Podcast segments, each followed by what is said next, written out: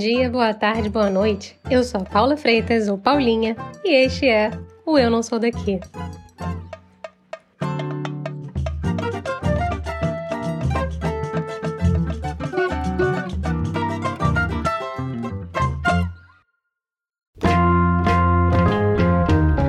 Um lugar tão maravilhoso ou especial quanto comer uma caixa inteira de chocolates de licor de uma vez só foi assim que o jornalista literário descreveu a mágica cidade de Veneza, na Itália. A cidade é um verdadeiro milagre, construída sob lama, no meio de uma lagoa, numa paisagem difícil e inóspita. Veneza é símbolo de governo sábio e de liberdade. A água é historicamente a sua defesa. Não havia guardas do palácio, exceto os trabalhadores do arsenal. Durante séculos, Veneza simbolizou a democracia e civilização.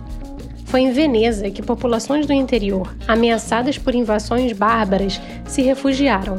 Veneza está situada em uma lagoa na parte norte do Mar Adriático. Devido a uma combinação de fatores, o nível do mar aumenta significativamente durante certas épocas do ano. Agora, vou te dar um exemplo, tá? A praça mais famosa da cidade, a Piazza San Marco, passou de inundações de quatro vezes por ano em 1900 para mais de 60 vezes por ano atualmente. Uma dessas inundações aconteceu muito recentemente. Em novembro de 2019, poucos meses antes do desastre de saúde da Covid-19, os venezianos passaram pela rotina habitual de impermeabilizar e barricar suas casas e negócios, porque ó, a água alta estava chegando. Mas mesmo com o esforço e a resiliência de anos dos locais, Veneza sofreu a pior inundação desde 1966. 80% da cidade ficou submersa pela água. Ventos fortes agitaram as ondas na Praça de São Marco. Casas foram devastadas, restaurantes e as suas cozinhas destruídas e monumentos antigos foram irreparavelmente danificados. Apesar da magia da cidade e as infinitas lendas, existem claramente dificuldades de viver em Veneza.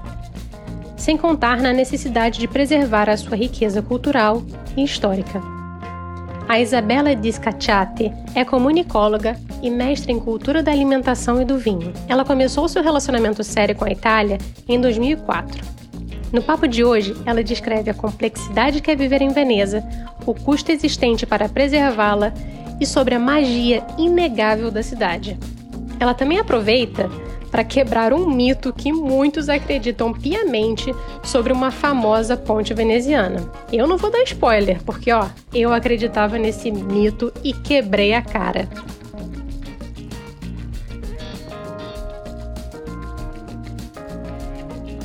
Seja muito bem-vinda, Isa. Eu não sou daqui. É um prazer enorme ter você aqui comigo nesta manhã. Eu que agradeço. Super prazer estar aqui. Eu adoro o sotaque mineiro. Eu acho que é o primeiro sotaque mineiro que a gente vai ter no podcast, Isa. Gente, você reconheceu meu sotaque mineiro fácil demais. Tem gente que demora um tempão. Mas aí quando a pessoa reconhece, aí eu já relaxo e, e me jogo no mineirês. É muito bom, né? O sotaque mineiro é uma coisa gostosa, tem um afago, não sei o que, que é, eu acho que é um é afaguinho. É aconchegante, é um afago. É um afago, porque o mineiro é assim, não adianta, não adianta fugir disso. O mineiro é assim. Gente, eles falam que o mineiro é uma pessoa em cima do muro, mas é uma pessoa muito é, acolhedora. Isso, assim, sem dúvida, qualquer lugar que você for em Minas Gerais, a gente acolhe bem, a gente gosta. Com pãozinho de queijo que fica melhor ainda, vai. Melhor ainda, melhor ainda. Então a gente já deu uma deixa e já contou para todo mundo que você é mineira. Isso. Mas se você pudesse explicar para todo mundo quem é Isa por Isa nesta vida, nesta Itália louca em Nossa. que vivemos. É difícil falar da gente, né? Mas então, eu eu sou Isa de Isabela e eu tenho 41 anos, sou mineira do interior de Minas Gerais. Minha cidade se chama Barbacena. E e tô aqui, tô aqui na Itália há alguns anos já. Tenho duas filhas italianas, ítalo-brasileiras, né? faço bastante questão que elas aprendam português, escutem histórias, para ter esse contato, né, com a nossa com a nossa língua, com a nossa terra, com a nossa história. E tô aqui na Itália vivendo E já há um tempinho já, e, e é isso. Essa sou eu. Como é que você chegou aqui, Isa? Como é que você chegou na Itália? Como é que começou a sua relação italiana com o país? Então, minha relação italiana é antiga porque a minha, os meus bisavós eram italianos, né? E meu sobrenome sempre, meu sobrenome é Discacciati, em português a gente falava Discassiati. E eu tinha essa coisa do meu sobrenome, de ser um sobrenome diferente, super diferente de todos, e de ter sempre essa dificuldade na escola, nos lugares onde eu ia, das pessoas conseguirem falar meu sobrenome, né? Que foi uma coisa que se repetiu aqui. As pessoas perguntam, Discacciati, junto ou separado aqui na Itália? As pessoas também não, não conseguem entender, porque é um sobrenome diferente, né? Então, essa coisa do sobrenome na minha infância, né? Eu sabia que eu que tinha alguma coisa. E, e depois eu me dei conta de que a minha família era, era italiana, né? Meus bisavós eram italianos, tinham ido para o Brasil. E aí, quando a gente era criança, minha mãe entrou com um pedido para a gente ganhar, para a gente ter direito à cidadania italiana. Demorou bastante tempo e depois a gente conseguiu essa cidadania italiana. E quando eu me formei na faculdade, eu resolvi vir para a Itália. Eu vim para a Itália em 2004, fui para Florença, acabei morando em Florença durante quatro anos. Eu vim para ficar pouco tempo, fiquei quatro anos. Depois voltei para o Brasil, achando que nunca mais ia voltar para a Itália, que eu ia voltar para o Brasil, fazer minha história no Brasil, e acabou a Itália, foi lindo, maravilhoso. E aí, em 2013, eu acabei voltando para a Itália é, definitivamente, né? Eu estava em Brasília, eu era servidora pública do Ministério da Cultura, e aí eu ganhei uma bolsa de estudos para fazer um master na Ca' Foscari, que é a Universidade de Veneza. E aí vim para cá e não voltei mais e resolvi é, ficar por aqui, por enquanto, mas acho que por muito enquanto. Pô, agora até com as duas italianas, agora vai ficar mais difícil ainda sair. É. Mas também se sair, vai ser uma decisão e tanta. Não, acho que acho que não. Acho que acho que não. Mas aí você falou que você foi acabou indo para Veneza na sua segunda ida para Itália. Como é que começou? Porque eu acho que atualmente você não mora em Veneza, não é isso? Eu, eu vim para morar em Treviso Treviso é uma cidade que fica a 30 minutos, mais ou menos 30 minutos de Veneza, bem pertinho. A gente tem essa facilidade de estar do lado de, de Veneza. Então, a minha, quando eu estudei em Veneza, o meu, o meu master, as aulas aconteciam nem era em Veneza, era em Valdobbiadene, que é uma cidade de colina, porque o master que eu vim fazer era um master muito interessante em cultura da alimentação e do vinho, onde a gente aprendia muito sobre a gastronomia de um lado muito cultural e histórico. E foi nesse momento que eu consegui a, que eu comecei a me interessar pela história de Veneza, pela cultura de Veneza, do Vêneto, que é o estado onde a gente está. E desde que eu cheguei aqui para morar em Treviso, em 2013, eu comecei a fazer um blog onde eu escrevia sobre uh, o que existia, as atrações culturais, as atrações históricas, o que, que existia aqui nessa região onde eu estava. E naquele tempo, né, 2013, essa coisa de blog era. Acho que a gente foi mais ou menos pioneiro de começar com esses blogs de viagem sobre as cidades. E então eu comecei a falar sobre Veneza e Vêneto para brasileiros e a coisa foi acontecendo dessa maneira, né? Eu acabei terminando o meu master, trabalhei numa empresa e aí depois eu tirei a minha habilitação como acompanhante turística e comecei a fazer passeios com brasileiros aqui nessa região, que foi uma, uma meio que uma mudança, ah, uma mudança de carreira, mas que foi, foi algo que aconteceu de forma muito natural. Com certeza. Mas eu vou dar um passo para trás antes da gente entrar em Veneza, na história, na tua experiência. Vou dar um passo para trás. Como é que foi tua experiência? Porque você foi para Florença. Florença é muito diferente de Treviso, é muito diferente de Veneza. Eu conheço muito pouco Treviso, mas eu conheço, já fui uma vez, tive a oportunidade de ir uma vez a Veneza. E Veneza é uau, né? Quando você vai para ser turista é uma coisa que te dá um tapa na cara, é magnífica, é quase como que você entrasse num cenário de filme. Sim. Florença também, mas é diferente. Florença é muito concentrado no miolinho. Como é que foi a tua experiência? Como é que foi a jovem Isa chegando aí pela segunda vez na Itália e tendo uma outra experiência. Como é que foi isso para você? é que tem, uma, tem uma, uma grande diferença de tempo e de idade nisso, né? Quando eu cheguei em Florença, eu tinha 22 para 23 anos, eu era muito jovem. E quando eu vim para Veneza, para Treviso para Veneza, eu já tinha mais, eu tinha 32, acho que tem uma diferença de 10 anos entre a, entre a minha chegada em Florença e a minha chegada em Veneza. Então eram momentos da vida completamente diferentes também. É, eu, eu, costumo dizer que quando eu. Ainda bem que eu cheguei é, na Itália pela primeira vez e fui para Florença, porque Florença é um lugar muito cosmopolita. É um lugar onde vive hum, estudantes, pessoas, gente do mundo inteiro que falam todas as línguas. E Veneza não. Veneza tem essa coisa de ter gente do mundo inteiro, mas como turista, não como pessoas que moram e que vivem na cidade. Então foi muito diferente, né? Eu cheguei em Veneza numa outra situação e numa outra experiência de vida, né? É claro que você chegar é, em Veneza e ver essa cidade completamente é, diferente, vindo na ótica de alguém que está vindo para morar, é, é, outra coisa. Porque a, prime a minha primeira experiência em Veneza como visitante, como turista, foi péssima. Eu detestei a cidade, porque eu cheguei num dia de carnaval, fevereiro, muito frio, a cidade lotada. Então, assim, a, a, o que eu vi de Veneza era uma, uma, uma, uma confusão, um frio, é, esse carnaval que eu não gostei, que eu achei estranho.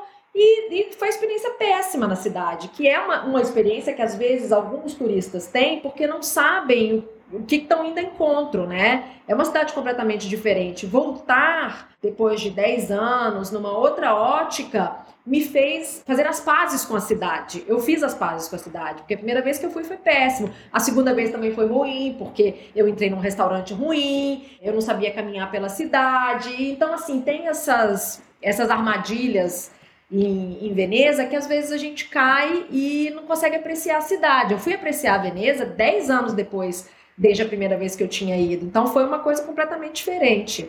Quando foi que você, quando deu aquele clique que você falou assim, putz, eu acho que eu tô gostando desse lugar? Eu acho que foi bem no início, quando eu voltei. Por quê? Eu cheguei é, em Veneza, em Treviso, para morar no dia 1 de janeiro de 2013. De 2013. 1 de janeiro de 2013. Eu viajei no dia 31 de dezembro de 12 para o 13. Cheguei aqui já era 2013.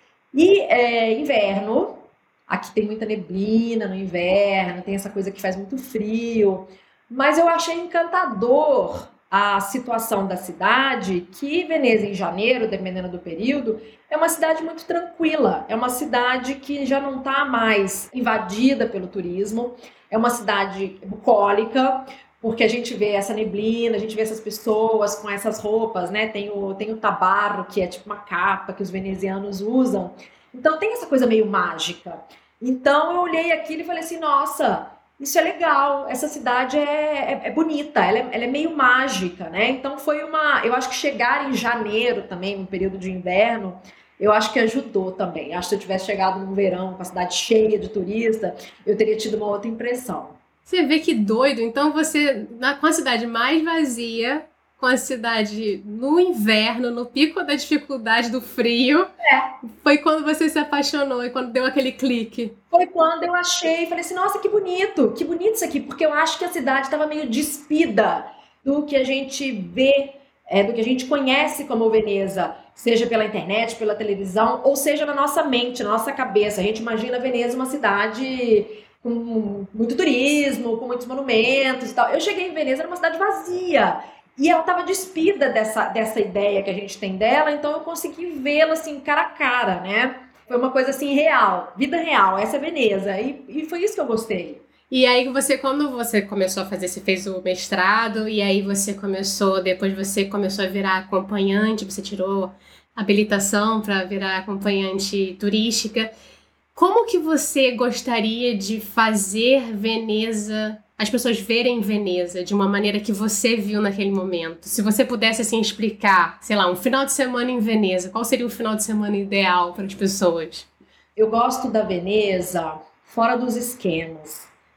O que tem acontecido com Veneza é que é uma, é uma cidade, os dados não oficiais dizem que são 28 milhões de pessoas que passam pela cidade todos os anos.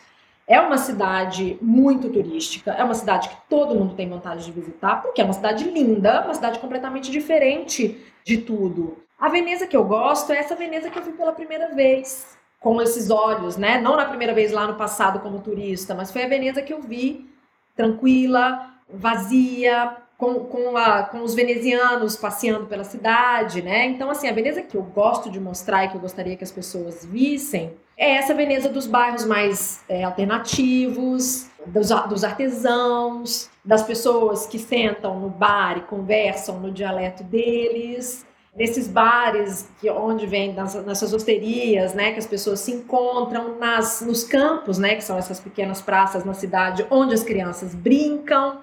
Essa coisa de vida mesmo da cidade, para além dos monumentos, né, das coisas mais importantes, das coisas mais conhecidas, né? Eu acho que a magia da cidade, eu acho que está muito nisso.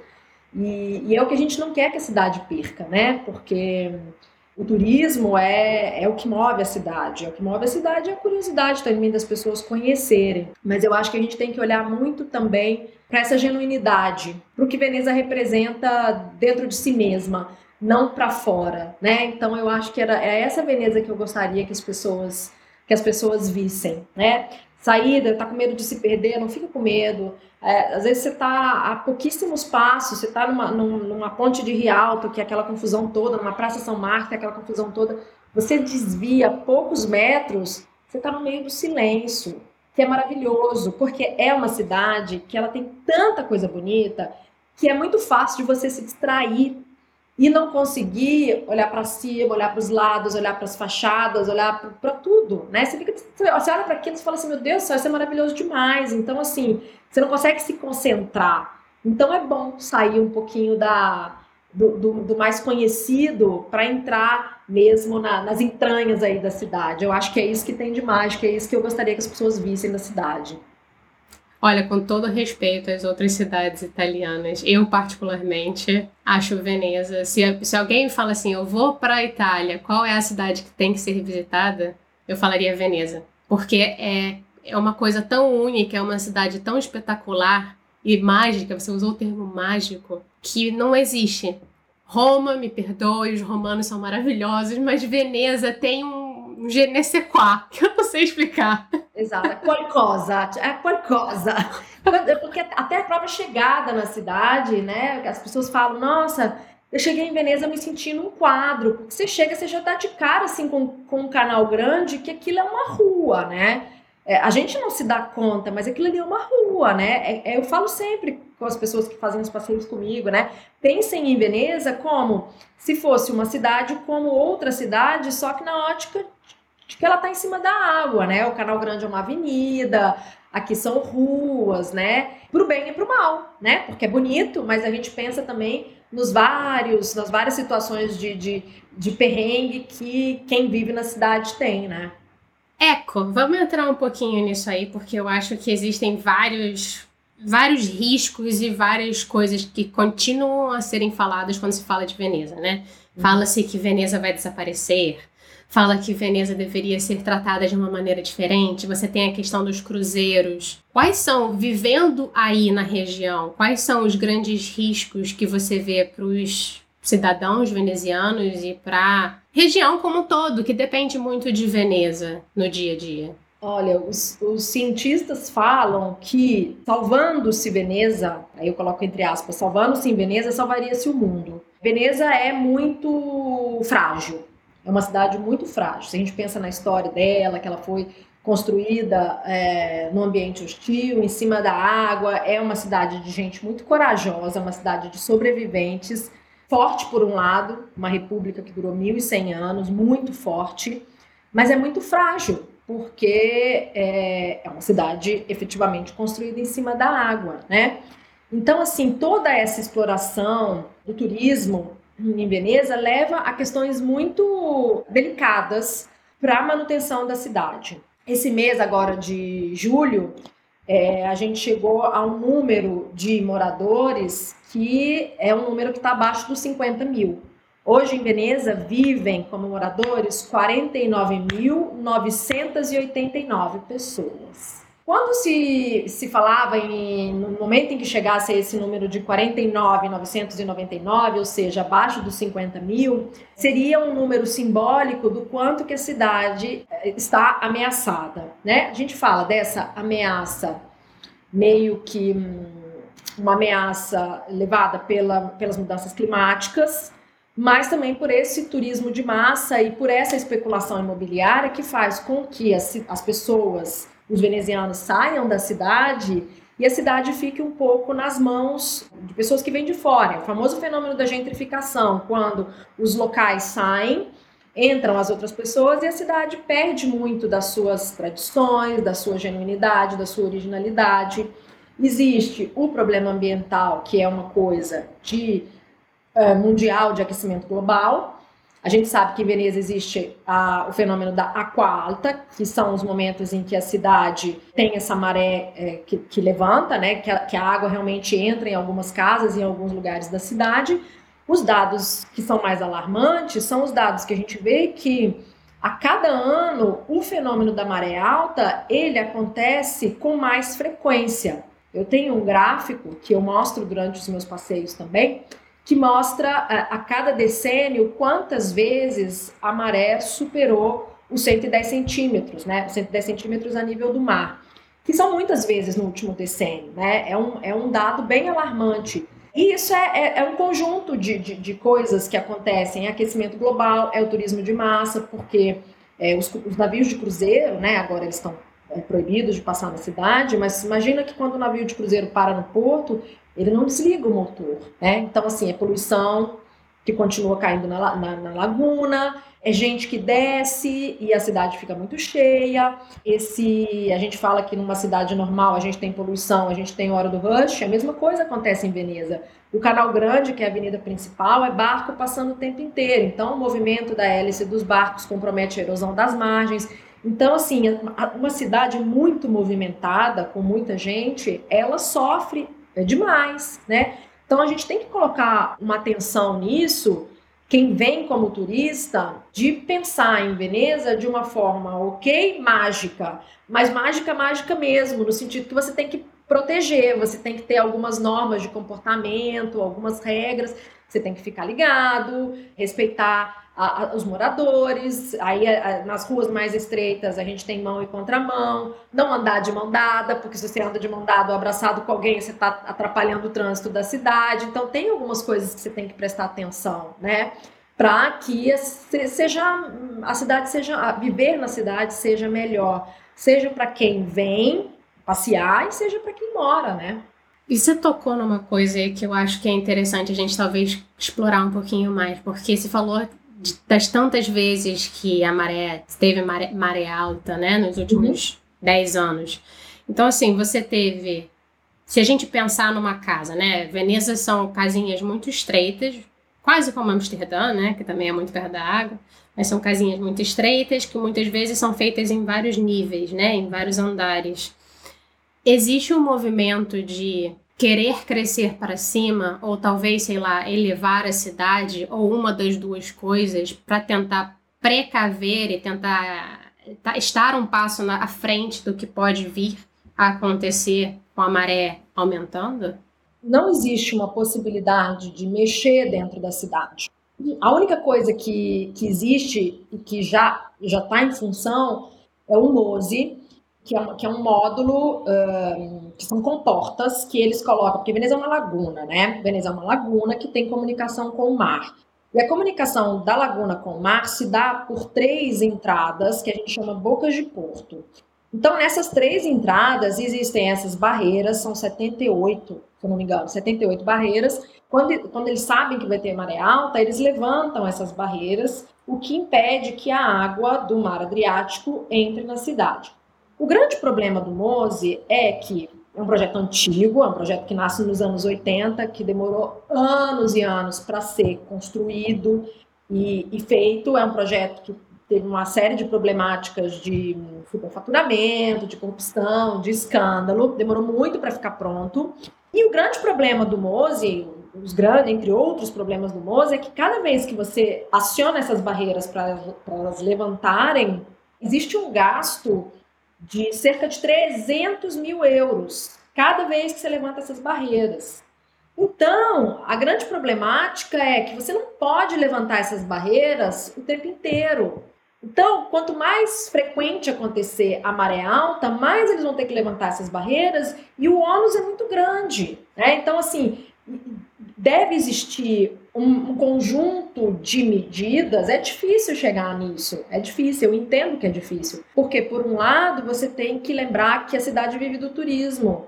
Só que, por outro lado, se não, a cidade não for preservada, é, no andar da carruagem aí, daqui a pouco a gente vai ter muita dificuldade de ter também o que mostrar, né? Então, assim, não é nem uma questão de mexer na cidade, é uma questão também de equilibrar as coisas, equilibrar entre turismo, é, meio ambiente, alguns incentivos da própria prefeitura para as pessoas poderem ter a, a possibilidade de morar na cidade, de morar na cidade, porque é, existe muito locação turística, Airbnb, bed and breakfast, porque os moradores, os proprietários, quem tem uma casa na cidade, ganha muito mais dinheiro alugando para turista do que, do que tendo um inquilino fixo, né? Isso dificulta as pessoas que querem morar na cidade. Outro dia eu vi uma nesses tem muito tem muito perfil do Instagram que denuncia esse tipo de coisa. A foto de uma imobiliária com as, os apartamentos alugando que eles deixavam bem claro que eles alugam para não residentes. Então, assim, não quer alugar para os residentes, aluga para quem vem de fora, para estudante, para trabalhador que vai passar um tempo na cidade. Então, são aqueles aluguéis que não são aluguéis fixos, são aluguéis por temporada, que é a possibilidade deles ganharem mais dinheiro, né? Então, tem que ter uma, uma, um incentivo também do próprio poder público, das pessoas quererem e poderem morar em Veneza. É, é, engraçado você tocar um pouquinho nisso, até porque você falou que a população é muito pequena, se a gente comparar o tamanho de Veneza e a, a, concentração populacional que um dia já se teve em Veneza, né? Que era uma população muito concentrada ali. Existe um movimento, você falou da questão da, das denúncias e tudo mais, mas existe um movimento da nova geração, apesar de os italianos terem poucos jovens como país. Não é um país para jovens, né? Os dados do, do ISTAT, que é o Instituto de Estatística, dizem isso. Não é um país para jovens. Não é meio. O que, o que estamos fazendo aqui, não é mesmo? Estamos fazendo aqui, né? O que estamos fazendo aqui. Mas existe um movimento desse, dos jovens tentarem preservar a cidade e quererem, de maneira consciente, até para o meio ambiente também, cuidar? Tem, tem muita coisa. Tem umas associações que são muito ativas né? Tem os ativistas. Da, em 2019, antes da pandemia, teve aquela, não sei se você vai lembrar disso, teve uma maré alta muito, foi uma maré alta excepcional que aconteceu em novembro de 2019, em que a maré subiu demais, as pessoas não esperavam que, que isso fosse acontecer e foi uma tragédia para a cidade, porque a maré alcançou 187 centímetros em relação ao nível do mar, que é muita coisa. Tinha lugar em Veneza que você estava com a, água na cintura. Se a gente pode tirar alguma coisa de positivo desse, desse episódio, foi muito bonito no dia seguinte ver que tinha mutirão de jovens limpando as igrejas, ajudando uh, as, as bibliotecas, os museus onde entrou água, né? Ajudando a, a limpar tudo, a, a, arrumar tudo, a organizar tudo. Teve essa coisa positiva nesse episódio aí da Maré Alta de 2019. Mas existem muitas associações, jovens, ativistas, até o próprio, o próprio comitê das, é, que, que, lutava, né, que luta ainda, porque a gente não sabe quando que vai voltar, contra os navios de cruzeiro, a presença dos navios de cruzeiros dentro da cidade, são muito ativos. Então existe sim uma mobilização em cima disso, né? Agora esse mês que sabia-se, né, que a cidade ia chegar a menos de 50 mil habitantes, né, que esse chegar ao número, a gente viu muitos cartazes na cidade com esse número 49.999, que são os moradores meio que protestando, chamando atenção para esse dado, né, que às vezes quem é turista passa nem vê ou então vê e não sabe o que, que é. Então é muito importante a gente falar disso também. É, voltando para o rumo da prosa, eu sei que exige, a gente já falou aí, você falou da questão que a primeira vez que você foi a Veneza, você viu o carnaval. Carnaval é um evento de Veneza importante, mas existem vários outros eventos que acontecem em Veneza durante um ano ou a cada dois anos. E eu tendo a explicar que Veneza é um pouco a Paraty da Itália, assim, que tá sempre tendo evento, tem sempre tendo uma, uma desculpa pra galera se juntar em Veneza. Eu queria Isso. poder ir a Veneza muitas vezes, mas por que que Veneza concentra essa questão do Festival de Veneza, da Bienal de Veneza? Você tem também a questão da, do Carnaval. Por que tantos eventos? O que, que se, qual é a explicação para ser o foco de tanta coisa? Ah, eu acho que é a, é, a, é a, magia que tem na cidade, né? Eu acho que é a magia que tem na cidade que chama essa, essa quantidade de gente, essa quantidade de evento, mas eu acho que é uma coisa de, de tradição também, né? A Bienal de Veneza é, é muito antiga. Você imagina que a, a PEG Guggenheim, né, que hoje existe o Museu da PEG em Veneza, que é um dos maiores acervos de arte moderna, né? A PEG se mudou para Veneza, ela se encantou na cidade quando ela foi levar uma exposição para uma Bienal e ela se apaixona pela cidade e resolve ficar na cidade. Ela compra um palácio e vai morar às margens do Canal Grande, de, de, dessa paixão que ela, que ela tem pela cidade. Então é algo muito tradicional também, né? O festival de cinema, é, tudo isso que acontece em Veneza, porque eu acho que Veneza é uma cidade que, que chama muito, que chama muita atenção, né? Veneza é uma cidade que era antigamente frequentada por, pelos escritores, pelos filósofos, pelos artistas, né, que frequentavam. A gente fala lá o Florian, que é o café histórico mais antigo da Itália, né, mais antigo é, no sentido que longevo, que desde que abriu as portas nunca fechou. Era uma cidade frequentada por esse tipo de gente. Então tinha essa, esse glamour, essa glamorização. É, é como se você chegasse numa cidade é, é, muito carnaval, né? A gente vê isso muito no carnaval. Como se chegasse numa cidade que te permitisse viver um, uma outra atmosfera, que é o que acontece no carnaval. No carnaval, o carnaval de Veneza não é um carnaval de diversão, é um carnaval de beleza. As pessoas, muitas pessoas se, se vestem com aquelas fantasias lindíssimas, aquelas fantasias geralmente são alugadas, os aluguéis são caríssimos. E é um desfile, é um desfile de beleza, porque são aqui, é, é, é como se a gente estivesse num, num, lugar que a gente estivesse voltando no tempo, né? Porque aquilo acontecia carnaval antigo, as pessoas se vestiam com, aquela, com aquelas máscaras, com aquelas roupas, né? E é o que a gente vê hoje, é um carnaval de beleza, é uma coisa, é uma coisa meio mágica mesmo. Então eu acho que a atmosfera, a própria atmosfera da cidade que leva a isso. Além, é claro, também das tradições, né? Porque existem momentos tradicionais que acontecem durante o carnaval, eventos tradicionais, que são coisas é, antigas, né? Tem o desfile das Marias, que eram que são as meninas que, que eram escolhidas, que antigamente você tinha que dar o dote, né? Os pais tinham que dar o dote para a menina poder, poder casar. Os pais que não tinham condição de dar o dote, a cidade se reunia e era a cidade que, é, o governo que financiava esse dote para os casamentos. E isso se dá até hoje no desfile das Marias, que são essas meninas que desfilam pela cidade. Então, não só essa coisa de beleza, mas a coisa de tradição também do carnaval. O carnaval é uma coisa muito tradicional, o carnaval é muito antigo. O que pouca gente sabe é que o Carnaval de Veneza tem uma, uma, pausa na história do Carnaval de Veneza, porque a República de Veneza termina em 1797 com a invasão de Napoleão. E nesse momento é, cessa o Carnaval, para de existir esse Carnaval e o Carnaval volta só é, nos anos 70, agora do século 20. Então ficou esse, esse período grande de tempo sem carnaval em Veneza. Ele só volta nos anos 70. E, e é uma festa bonita, uma festa muito bonita. Que babado! Então ficou um bom tempo sem ter carnaval. E ninguém, os venezianos não protestaram, só porque, bom, enfim, Napoleão chegou chegando, roubando tudo que tinha direito. Desculpa aí, franceses. É porque Veneza ficou muito tempo sob dominação francesa e austríaca, né? E essa, essa, essa volta do carnaval nos anos 70 se deu com é, a mobilização dos venezianos. Foram as associações, a cidade que resolveu mesmo voltar com a tradição do carnaval, né? Sim, eu não sabia disso. Vivendo e aprendendo. Vivendo é. e aprendendo. Vou te fazer uma última pergunta sobre Veneza, porque depois a gente vai entrar para o momento chorrindo. Mas eu queria muito te perguntar, porque a gente falou muito de magia, de mágica. Uhum. Existe uma lenda, porque eu acho que existem muitas lendas sobre Veneza. É, lendas, eu nem diria que sejam lendas, né? Mas histórias de Veneza. Tem, existe alguma que você goste muito que você queira dividir? Então, tem uma lenda que é uma, é uma lenda que, que assim, muita gente conhece, a maioria das pessoas conhece, mas não conhece a origem dessa lenda. Todo mundo ouve falar da Ponte dos Suspiros, né? Que tem essa Ponte dos Suspiros em Veneza, que é uma coisa romântica, uma coisa super bonita.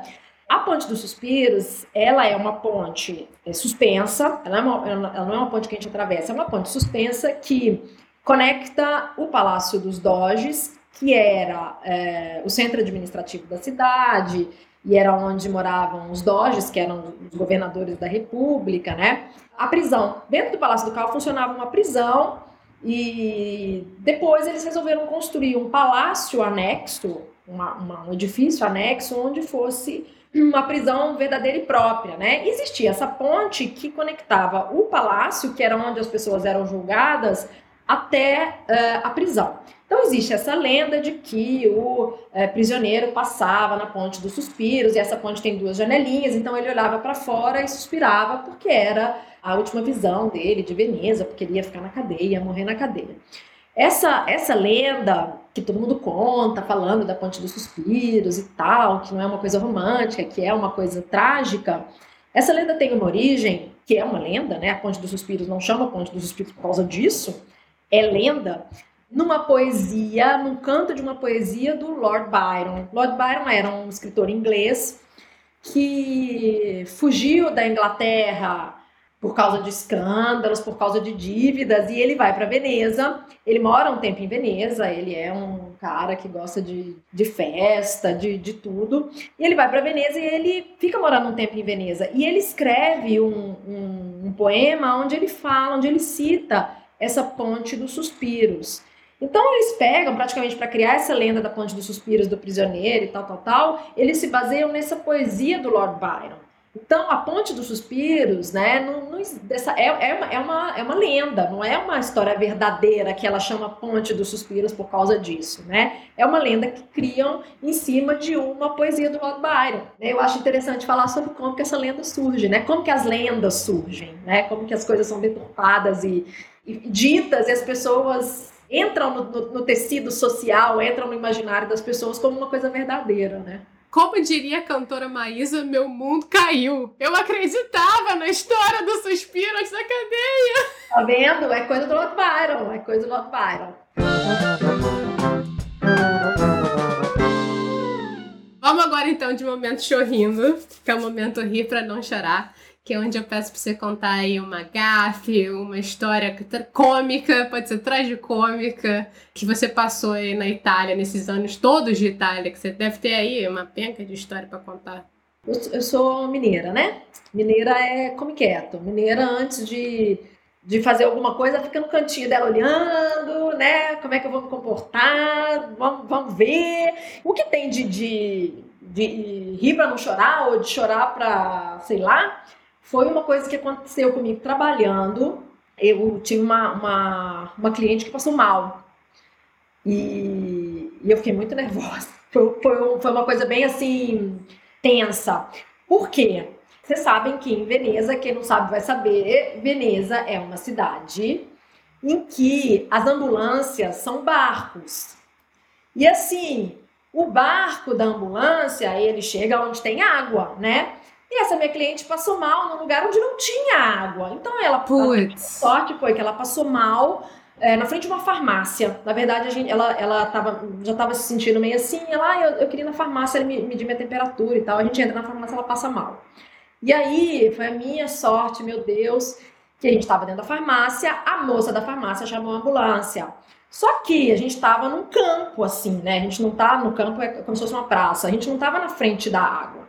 Então, a, a, ela chamou a ambulância, a ambulância chegou, estacionou no canal mais próximo, desce da ambulância uma, uma espécie de maca com rodinha e tal, faz os primeiros socorros e, e busca essa minha cliente, bota ela dentro da maca e toca para o pronto-socorro, né? Então, a gente foi lá de, de barco, ambulância, zunindo pelo canal grande até o pronto-socorro. E eu fiquei muito tensa. Eu fiquei muito tensa, porque eu tinha que prestar assistência, né? Imagina. Óbvio. Mas assim, deu tudo certo. Foi uma, uma queda de pressão e tal, não foi nada de grave. Mas assim, foi. foi bem tenso. Foi bem tenso andar de ambulância pelo Canal Grande. Com, a, com, aquela, com aquela sirene lá rolando, eu fiquei, eu fiquei bem nervosa. E onde que é o hospital? Aí o hospital é em terra, em terra firme, é ótimo, né? Porque Veneza é terra firme. O hospital é na ilha e tem o pronto-socorro, que é o pronto-socorro onde chegam as ambulâncias, que são os barcos, né? Então a ambulância para na frente do pronto-socorro, que é na frente, no, no canal, né? E, e toca para dentro. Gente, e aí é a mesma regra das ruas, assim, passou a ambulância, os barcos têm que se afastar? Sim, exato. A ambulância é a que pode dar o pau lá, é a única que pode correr, assim, todo mundo se afasta. A ambulância, ela tem uma, ela tem uma, uma limite de velocidade muito maior do que os outros barcos, e aí ela vai, ela vai correndo mesmo pelos canais, com a sirene ligada. E nesse caso, tava lá a Izzy e a cliente eu, dela dentro. Meu Deus do céu, eu ficava assim, senhor, deixa eu conversar com o moço aqui para ver se eu fico mais tranquila e mais calma, né? Com o enfermeiro. Mas aí tem, o enfermeiro era super gentil, ela era super gente boa, aí ficou, ficou tudo certo. Não, e a pior, o pior de tudo é que eu tinha minha filha pequena, eu estava amamentando. E assim, quando você está amamentando, você não pode ficar muitas horas fora de casa, porque senão o seu peito enche de leite e começa a doer. E eu fui ficando assim, eu não podia deixar a pessoa assim, tchau, vou embora. E assim, meu, meu peito explodindo, eu passando mal e tensa com a situação. E aí, mas aí deu tudo certo. Aí deu tudo certo. A minha sorte também foi que ela, a senhora falava italiano, ela estava bem, não tinha acontecido nada demais. E aí ela ficou super agradecida e tudo, deu tudo certo. Eu voltei para casa e amamentei minha filha. Meu Deus do céu, eu devia ter tirado o leite no hospital, mulher. É, pois é, devia ter pedido lá uma bombinha. Exato. Vai dar tudo certo. Que bom. Vamos agora de momento Marília Gabriela ou momento bate-volta, que eu vou te fazer uma pergunta rapidinho e primeira coisa que vem na cabeça, tá? Tá bom.